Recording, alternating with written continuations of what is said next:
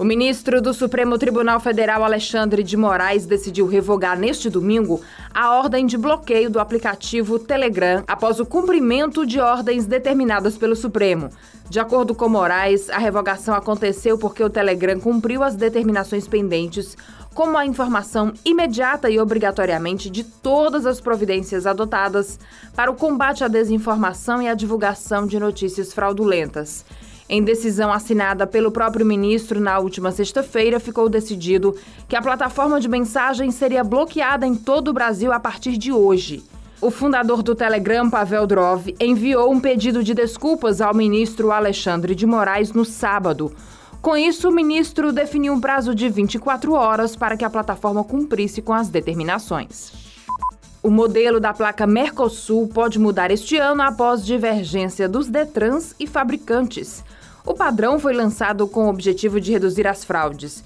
No entanto, os relatos são de aumento de clonagens e do custo para os condutores. O Ministério da Infraestrutura realizou consulta pública a respeito do tema e colheu 305 sugestões até a última semana.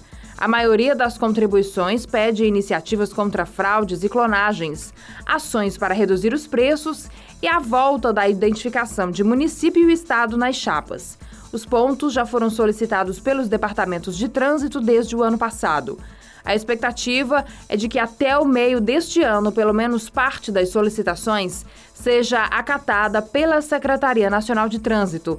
O Ministério da Infraestrutura afirmou que a consulta pública serviu para receber contribuições da sociedade civil, mas não pontuou se vai haver mudanças no modelo nem quais. Quem teve negado este ano o pagamento do abono salarial do PIS/PASEP já pode acessar as informações sobre os motivos da recusa do benefício.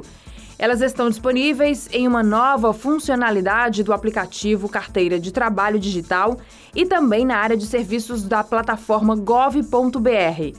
No caso da carteira digital, é preciso que o interessado atualize a ferramenta na loja de aplicativos do smartphone. A versão Android já foi implantada e a do iOS estará disponível nos próximos dias. De acordo com o governo federal, na última semana foram habilitados mais 1 milhão e 600 mil trabalhadores para receber o abono salarial. O novo grupo faz parte do resultado de um reprocessamento realizado em fevereiro. A medida foi adotada para evitar a necessidade de pedidos de revisões adicionais. No total, são cerca de 24 milhões de brasileiros com direito ao benefício, num valor total da ordem de mais de 22 bilhões de reais. Um ano depois da morte de Alana Beatriz Nascimento de Oliveira, a reprodução simulada dos fatos, também conhecida como reconstituição do crime, se aproxima. A Polícia Civil do Ceará informou às partes do processo que o evento está marcado para 5 de abril deste ano.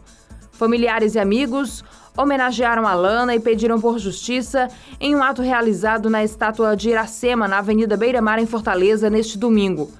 Policiais, perícia forense do Ceará, um membro do Ministério Público e o réu devem comparecer ao evento. Conforme o mandado de intimação, a reprodução simulada vai acontecer na mesma residência onde Alana foi morta com um tiro, na rua Moacir Alencar Aripe, bairro Luciano Cavalcante, em Fortaleza, a partir das 9 horas da manhã.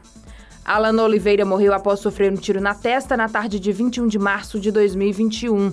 No dia anterior, ela teria ido para uma festa na casa de um empresário que se tornou réu pelo crime de homicídio por dolo eventual, quando assume o risco de causar a morte desde abril do ano passado e responde em liberdade. Para saber mais, acesse gcmais.com.br.